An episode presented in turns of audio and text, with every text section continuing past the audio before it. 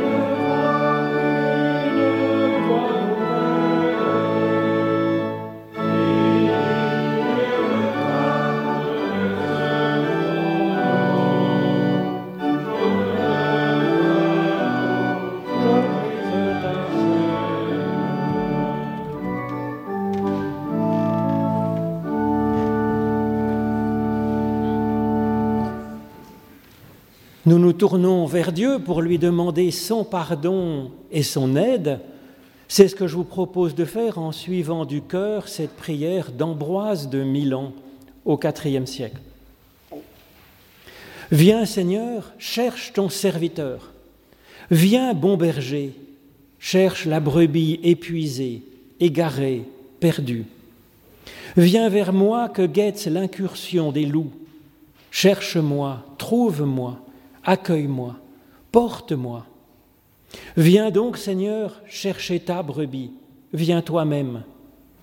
Porte-moi, toi, qui es salutaire pour ceux qui sont perdus, qui est le repos des fatigués, qui est vivifiant pour les mourants. Viens, et il y aura le salut sur la terre et la joie au ciel. Viens, bon berger.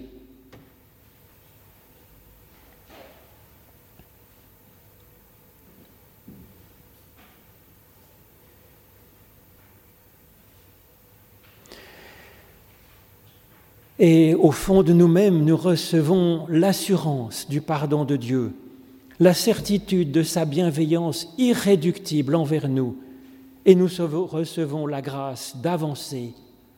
Comme le dit cet autre chrétien du IVe siècle, qui dit à Dieu sa joie d'être porté par lui dans la vie. Père éternel, ayant pris ta brebis sur ton épaule, tu l'as ramenée vers les autres. Et j'ai reconnu le Fils de Dieu pour ce bon berger qui me porte. Et j'ai retrouvé le pâturage paternel. Je marcherai à travers les puissances terribles sans souffrir d'elles aucun dommage. Ô Dieu, levant mes regards vers ton Christ, j'échappe au danger. Alors je fais vibrer les harpes pour la louange et je me mêlerai au cœur des anges et des saints. Ô Père mystérieux, à toi soit la gloire et la puissance pour l'éternité. Amen. Nous chantons notre reconnaissance à Dieu avec le cantique page 452. C'est le cantique 34-15, Mon Rédempteur est vivant, dont je vous propose de chanter les deux premières strophes et la quatrième, page 452.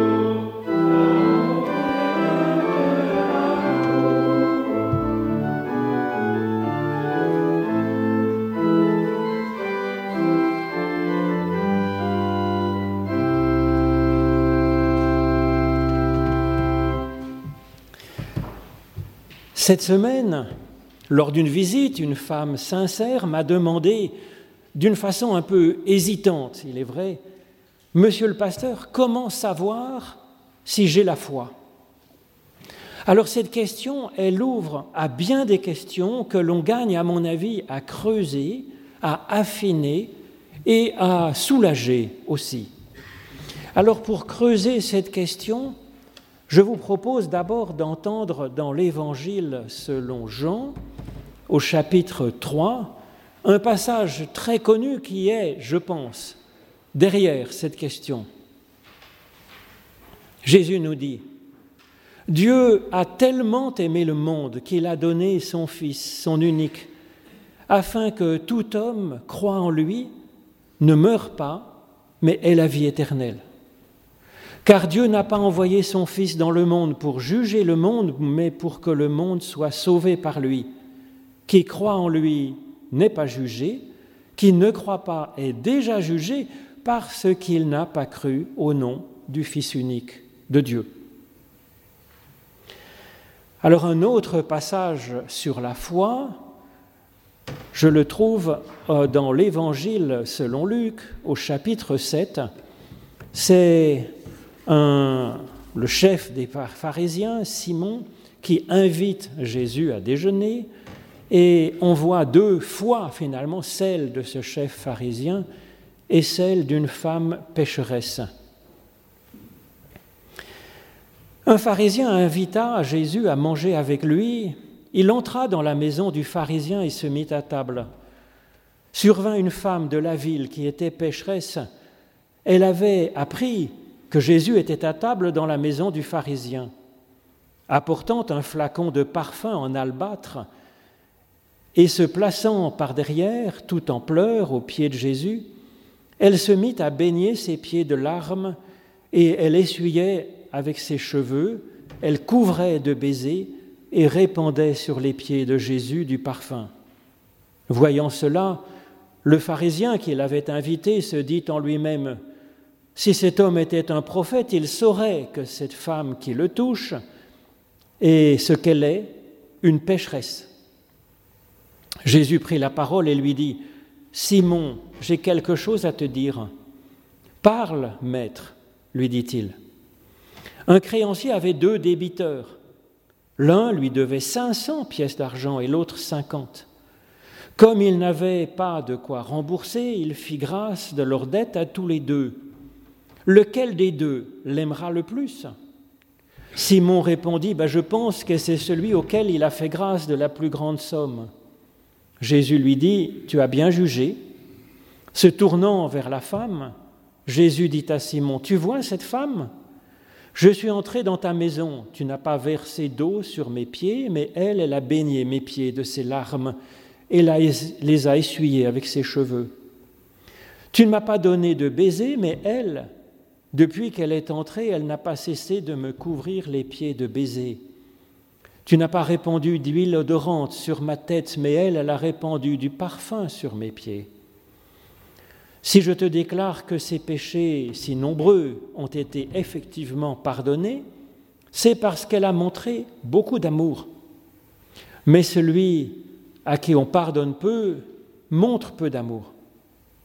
Alors il dit à la femme, tes péchés ont déjà été pardonnés. Les convives se mirent à dire en eux-mêmes, qui est cet homme qui va jusqu'à pardonner les péchés? Jésus dit à la femme, ta foi t'a sauvée, va en paix.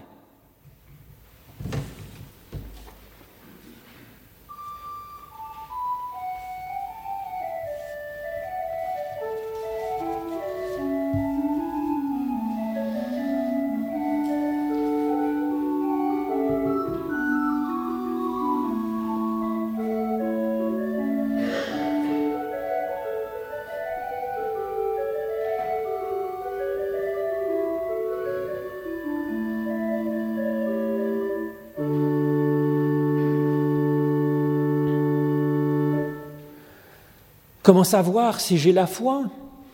Derrière cette question, il y a souvent l'idée que la foi serait la condition sine qua non pour avoir le salut, pour avoir la vie éternelle. Et cette sorte d'équation, c'est une des interprétations possibles de ce célèbre verset de l'Évangile selon Jean que je vous ai lu.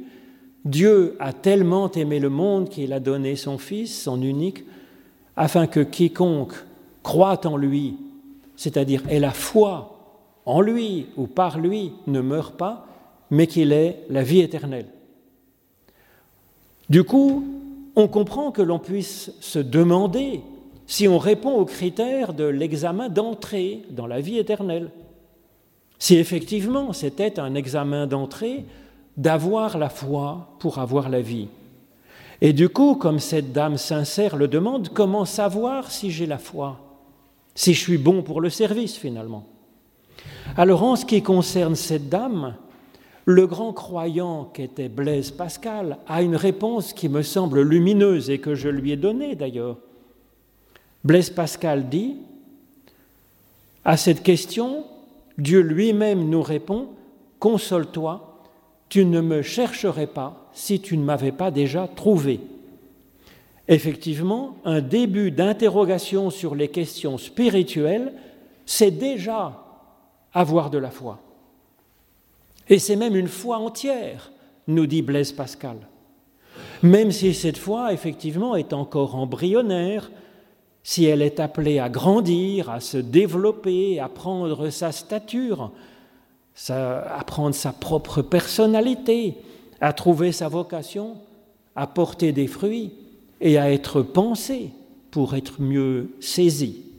Certes, certes, mais ce frémissement de vie qui consiste à s'interroger sur sa foi, c'est déjà avoir la foi. C'est même déjà avoir une foi vivante à l'intérieur de nous-mêmes. Une foi pleine, nous dit Blaise Pascal. Et dans un sens, cela montre que la question est-ce que j'ai la foi, oui ou non, est une excellente question, mais elle est en partie mal posée. Car la réponse n'est pas un oui ou non, oui j'ai la foi, non je n'ai pas la foi. Il existe des degrés de foi. En effet, on n'a jamais la foi à 0% ou à 100%. On voit que Jésus parle à plusieurs reprises de la taille de la foi d'une personne. Il interpelle souvent ses apôtres en les traitant de petite foi, oligopistoi en grec. Alors ce n'est pas pour les injurier, mais pour les inviter à chercher à faire grandir cette foi, leur foi. Par ailleurs, Jésus montre en exemple à plusieurs reprises des personnes de grande foi. Ça arrive à ma connaissance deux fois. Une première, c'est quand une femme aimant sa fille plus que tout vient le voir.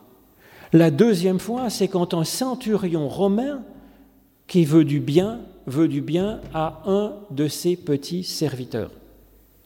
Alors je ne pense pas que ce centurion s'attendait à voir qualifier son attitude de foi, et encore moins de grande foi. En effet, son culte à lui consistait à faire des sacrifices à l'empereur de Rome comme si c'était son Dieu. Et pourtant Jésus a reconnu la qualité de l'arbre à la qualité des fruits. Cet homme est capable d'avoir une étonnante sollicitude pour un de ses nombreux serviteurs. C'est donc qu'en lui, la racine de l'amour est en forme. Et donc, on peut en déduire qu'il avait une grande foi. C'est d'ailleurs ce que Jean développera ailleurs quand il dit dans une de ses lettres que quiconque aime est né de Dieu et connaît Dieu, car Dieu est amour. La foi consiste à vivre de cette source de vie qu'est Dieu en nous. Or, personne au monde ne pourrait vivre sans aimer au moins un petit peu, une fois, une fois ou l'autre, ne serait-ce que par inadvertance. On peut donc affirmer que personne ne pourrait avoir un degré de foi totalement nul et être totalement imperméable à cette source de vie qu'est Dieu. D'abord parce qu'il est vivant et ensuite parce qu'il lui arrive d'aimer. Donc la question n'est pas tant de savoir si nous avons ou non la foi, puisque tout le monde a nécessairement une certaine connexion à Dieu, une certaine foi, au moins embryonnaire, au fond de lui-même. Mais la question, c'est de dénicher ce qu'est la foi au fond de nous et de le ramener sur le dessus. Peut-être, peut-être avons-nous déjà une grande foi, comme ce centurion ou la femme cananéenne, et nous ignorons même que nous avons la foi.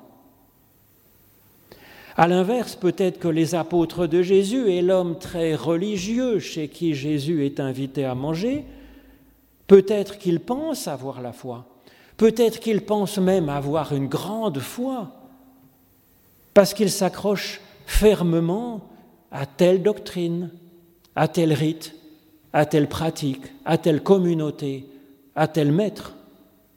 Avec Jésus, ils découvriront qu'en vérité, oui, leur foi existe, mais qu'elle n'est pas ce qu'ils pensaient. La foi est autre chose que de se raccrocher à des choses comme ça, qui sont en fait des moyens. La foi, elle est au fond d'eux comme une source et donc la question de cette dame sincère, comment savoir si j'ai la foi, est donc une question importante, c'est une question essentielle, car elle nous donne envie de chercher quelle est notre foi et de commencer à chercher les traces de cette foi en nous, d'en chercher les indices, d'en chercher les fruits, pour remonter ensuite à la foi qui en a été la source puisqu'effectivement nous avons la foi tous. Il n'y a pas de chantage, il n'y a pas d'examen de passage où Dieu jugerait notre degré de foi pour sélectionner les meilleurs éléments, les meilleures personnes uniquement pour sa vie éternelle. C'est pourtant ce qu'enseignent bien des traditions philosophiques et religieuses, les Égyptiens de l'Égypte antique, les Grecs avec les cultes orphiques, le bouddhisme et puis d'autres philosophies. C'est ce que font aussi les humains en ce monde. On sélectionne les meilleurs éléments pour son entreprise. Mais dans le cadre de l'Évangile, il n'est pas question que Dieu laisse tomber quiconque. car ce n'est absolument pas le genre de Jésus de laisser quelqu'un sur le bord du chemin sous prétexte que cette personne ne serait pas très en forme. D'ailleurs, dans le verset de Jean 3,16, ce fameux verset, Jésus commence par annoncer d'abord que Dieu aime, non pas seulement telle ou telle personne qu'il aurait choisie ou qui serait meilleure que d'autres, mais il aime le monde entier, ce monde et ses habitants nous dit Jésus, quand on aime. On ne laisse pas tomber la personne que l'on aime sous prétexte qu'elle serait moins en forme. Ce n'est pas possible. Pourtant, pourtant, en lisant ce passage, nous pouvons avoir l'impression que tout n'est pas gagné pour nous. Mais en quel sens est-ce que Jésus dit ça? Comme très souvent dans la Bible, quand il y a une figure du juste et une figure du pécheur, nous sommes personnellement à la fois le juste et le pécheur du texte qui raconte ce qui parle de cela. Et effectivement, quand on regarde le mieux ce que Jésus dit, il dit précisément que ce n'est pas Dieu qui nous condamnerait, ce n'est même pas Dieu qui nous jugerait, puisqu'il aime de toute façon dès l'origine et qu'il nous aimera toujours et qu'il nous gardera. Ce n'est donc pas un examen que nous sommes convoqués, mais à une lucidité sur nous-mêmes, parce qu'à un certain degré, nous sommes la personne qui a la foi et nous sommes la personne qui manque de foi. Jésus attire notre attention sur ce qui nous anime. Il y a en nous quelque chose de l'enfant de Dieu, de l'enfant unique que Dieu aime infiniment, plus que tout, et il y a en nous une part qui a besoin d'être sauvée, d'être recherchée. Et c'est pour ça d'ailleurs que Dieu donne tout pour nous, pour nous sauver, en nous donnant son Fils, en nous donnant le Christ. La question est bien celle de rechercher en nous cette foi qui anime la meilleure part de notre être. Et Jésus nous aide à découvrir cette meilleure part et à l'aimer. Cela m'amène à une autre question que nous entendons souvent à propos de la foi. J'aurais bien aimé avoir la foi, mais je ne l'ai pas. Alors ce n'est pas à proprement parler une question, puisque c'est une affirmation plutôt dépitée. C'est comme un point final. C'est dommage, car c'est souvent dû à quelques malentendus sur ce que c'est que la foi. Premier malentendu.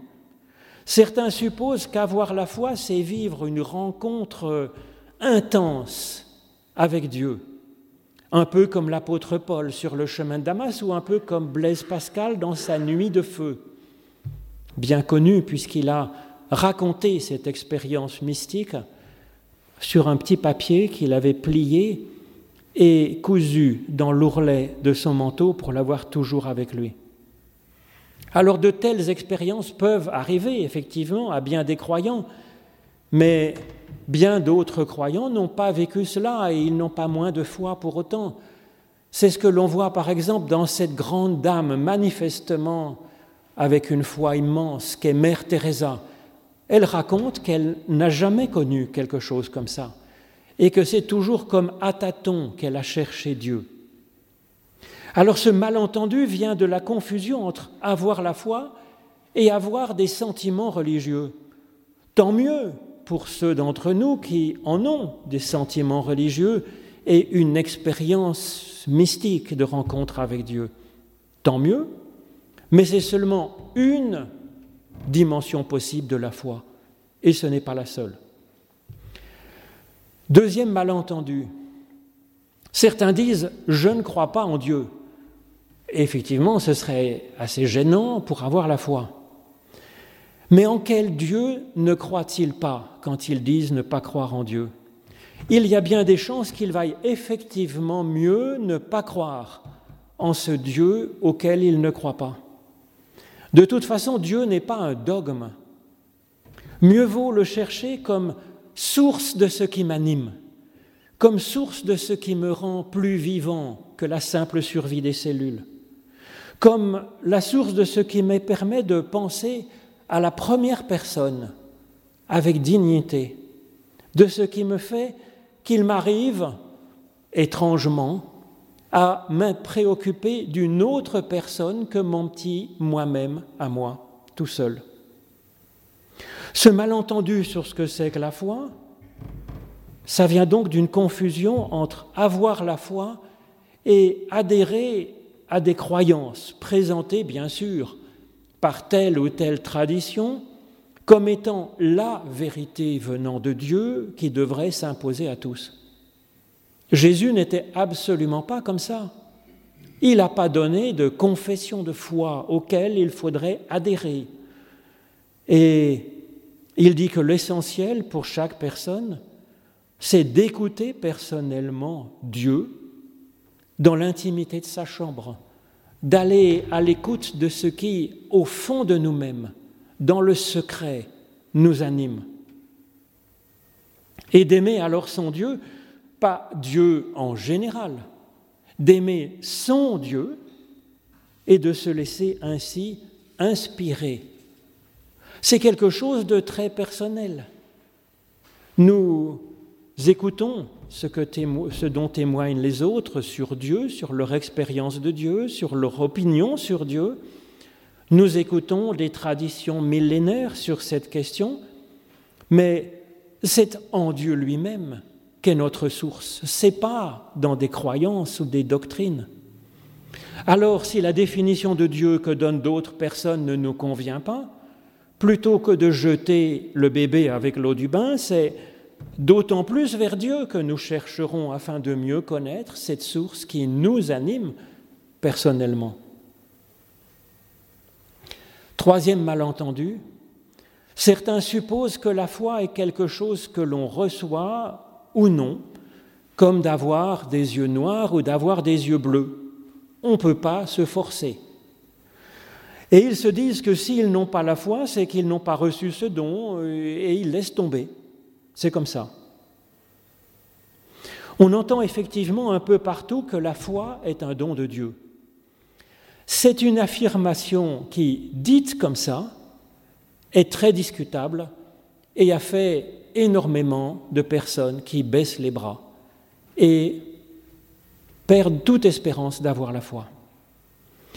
C'est un malentendu, effectivement, parce que Comment est-ce que Jésus pourrait alors nous dire à l'impératif, à plusieurs reprises, Ayez foi en Dieu Si c'était un pur don de Dieu, il ne parlerait pas comme ça à l'impératif, Ayez foi en Dieu.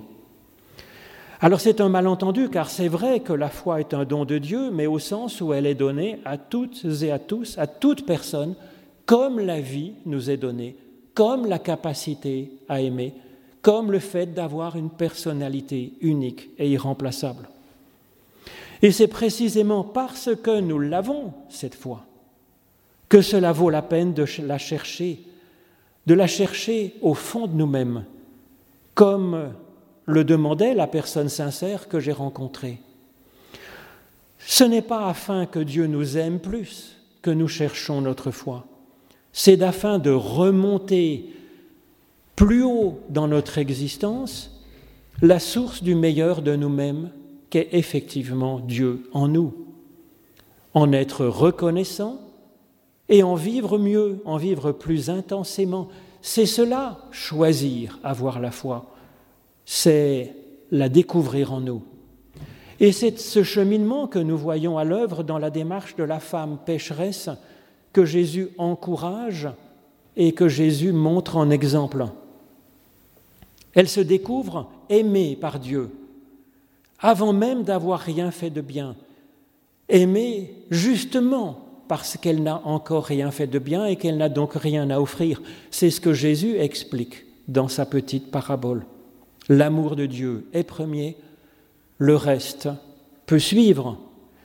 Et c'est justement l'amour premier de Dieu qui lui donne envie d'aimer, nous dit Jésus. L'expression de sa foi est une gratitude. Jésus ne la félicite pas d'avoir la foi, mais il la félicite pour sa foi à elle, ta foi t'a sauvé. Pas la foi d'un autre, pas la foi de l'Église, mais ta foi qui est en toi.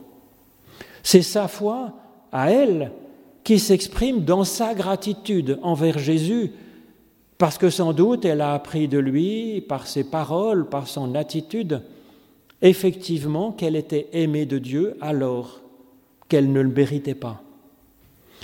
C'est cette foi gratitude qui la sauve, non pas parce que Dieu l'aimerait alors plus qu'avant, mais parce que sa gratitude lui donne d'être plus connecté à cette source de vie qui est au fond d'elle-même, Dieu. Et cela va la rendre particulièrement vivante, aimante, courageuse, d'être plus encore elle-même au milieu des autres. Avec cette foi, gratitude, elle peut enfin avancer et avancer vraiment dans la paix.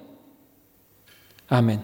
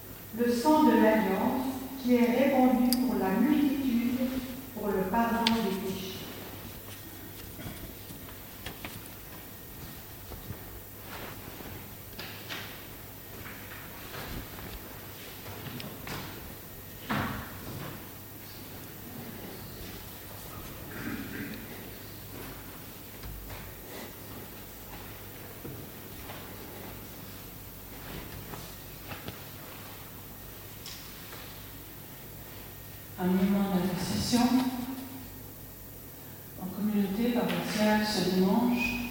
Nous pensons davantage aux autres qu'à nous-mêmes. Éternel, tu nous as aimés le premier. Ainsi, nous te confions ceux qui nous interpellent, ceux qui doivent négocier, ceux qui sont découragés, les familles déshéritées par les forces de la nature.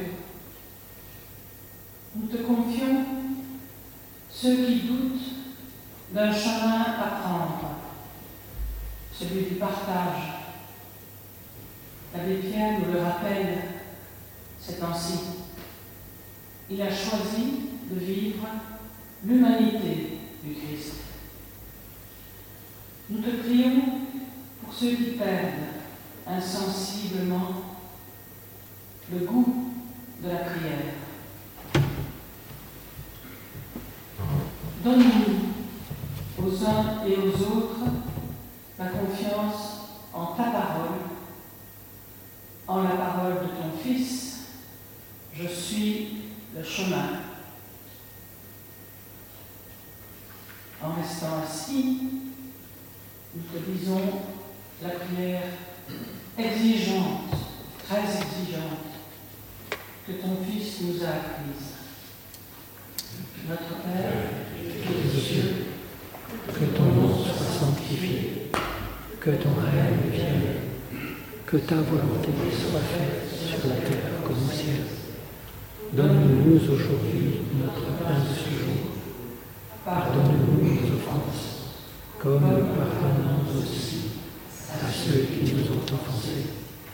Et nous Délivre-nous du mal, car c'est à toi qu'appartiennent le règne, la puissance et la gloire.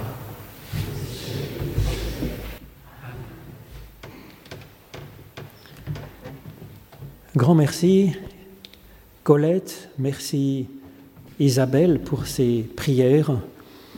Et puis, avant de, de, communier, nous pouvons chanter ensemble le cantique, page 505, Ô Jésus, tu nous appelles à former un même corps, les trois strophes de ce cantique 3608, page 505 dans notre psautier.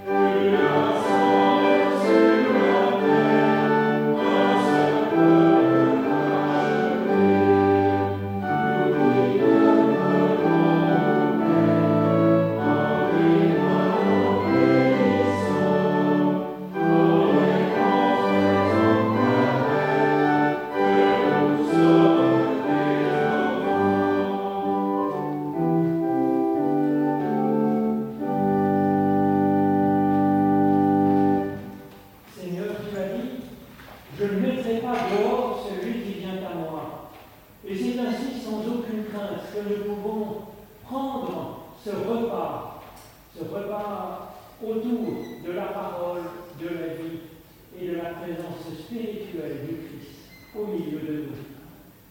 Vous pouvez prendre le pain et vous la coupe en signe de votre désir de vivre, d'assimiler tout ce que Dieu nous a donné en Christ comme bénédiction. En même temps, ce n'est pas obligatoire, il y a tellement de façons de répondre à l'appel de Dieu, mais c'est une possibilité qui vous est offerte. Nous pouvons nous mettre en cercle autour de cette table pour partager ce repas. Le pain que nous rompons est communion au corps de notre Seigneur Jésus-Christ, qui a été rompu pour nous. Et la coupe de bénédiction pour laquelle nous rendons grâce est la communion au sang de notre Seigneur Jésus-Christ, le sang de la nouvelle alliance qui a été répandu pour et chacun de nous. Alors grand merci à vous d'avoir constitué cette assemblée, que nous soyons ainsi ensemble réunis dans l'écoute de ce que Dieu désire nous apporter. Merci à Colette, Isabelle et Norberto d'avoir formé une équipe pour euh, faire euh, vivre ce culte. Nous avons une pensée pour la famille d'Isaline Piaget, puisque elle nous a malheureusement quittés après un combat long et difficile contre la maladie. Nous avons par contre des bonnes nouvelles de notre Colette Rossier, qui est euh, entrée à la maison de Précy et qui est très heureuse. Donc, euh, on peut aller éventuellement lui dire bonjour, aller la voir. Mardi, nous irons faire le culte là-bas, mardi matin, donc ce sera une occasion aussi de, l'entourer, mais tout le monde est bienvenu, évidemment, à ce culte, même si c'est en général le même que le dimanche, donc euh, ce n'est pas forcément tellement euh, rigolo de avoir le même culte, mais bon, c'est possible. Euh, qu'est-ce qu'il y a d'autre comme annonce? Eh bien, nous allons prendre, euh, après la bénédiction, nous aurons, si vous le désirez, prendre un petit moment de partage après, à l'intérieur, parce que c'est possible qu'à l'extérieur, il y ait des gouttes d'eau qui nous tombent sur la tête. Sinon, mardi, nous avons un repas, je pense. Il est encore temps, il y a la, le, la feuille qui l'annonce à la sortie, vous pouvez, si vous voulez, eh bien, vous joindre à ce repas sur le thème d'Ésaü et Jacob. Maintenant, c'est le moment de l'offrande et c'est une façon de soutenir l'Église, mais aussi c'est un acte spirituel qui met en perspective dans notre vie les différentes dimensions de notre être. Et pendant ce temps d'offrande, nous chantons aussi la louange à Dieu avec le psaume 89, page 102 de notre psautier, dont je vous propose de chanter les strophes 1, 3 et 4. Je louerai ton amour et ta fidélité.